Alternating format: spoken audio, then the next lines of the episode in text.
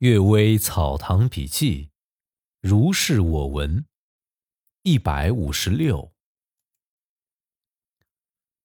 两世夫妇，两世为夫妇，像唐朝的韦高和玉箫，大概是有的。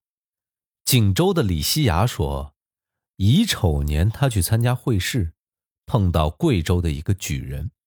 讲述他家乡有户人家生了一个儿子，刚能说话，就说：“我前生是某人的女儿，某人的妻子，丈夫名叫某某，字叫某某。我死时，丈夫是多少多少岁，今年应该是多少岁。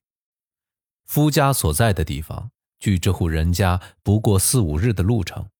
这事儿渐渐的就传开去了，到了十四五岁。”原来的丈夫知道了这件事儿，就直接来寻找。两人相见流泪，讲起前生的事儿，都相符合。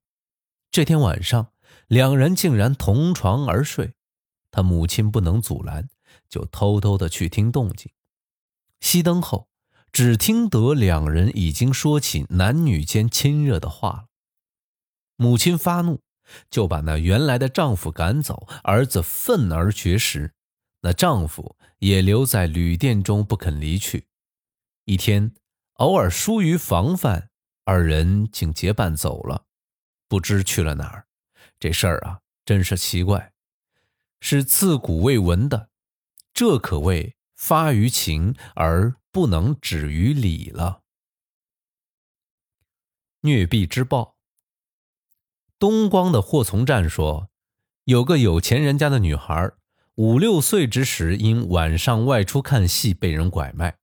过了五六年，拐卖他的人被捉住，招供出曾经用麻药麻醉这孩子。官府发下布告追查，女孩才得以解救回家。归来之时，只见她遍体鳞伤，鞭痕、杖痕、剪痕、锥痕、烙痕、烫痕、爪痕、齿痕布满全身，就像刻上去的一样。他母亲抱着他哭了几天，一提起就泪流满襟。女孩说：“啊，那女主人残酷凶暴，毫无人性。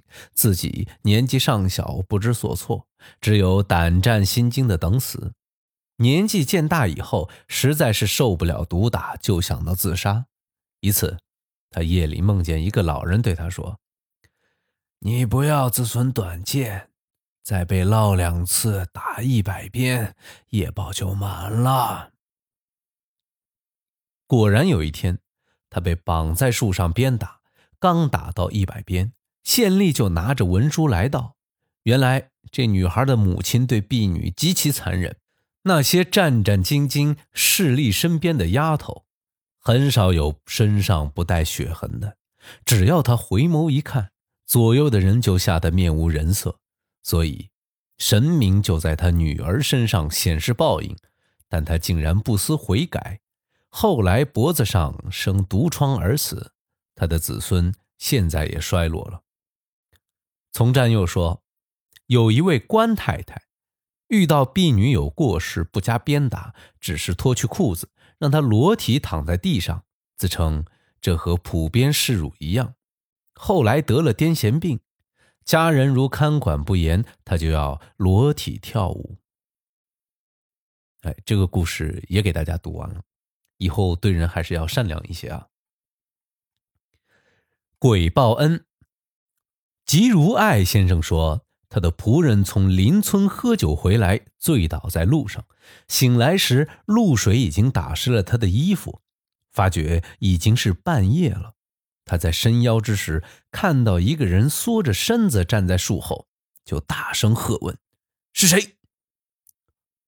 只听答道：“你别怕，我是鬼。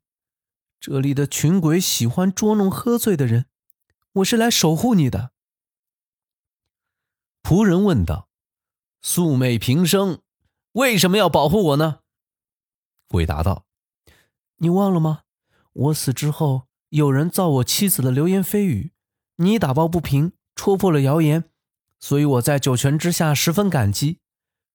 说完，就消失了。仆人来不及问这鬼生前是谁，也想不起曾有过辟谣的事儿，大概是出于无心的一句话，而九泉之下已听到了。那么，故意造谣的人，阴间难道会不愤恨他吗？今天的《阅微草堂笔记》呢，就为大家读到这里。祝大家有一个美好的一天，晚安。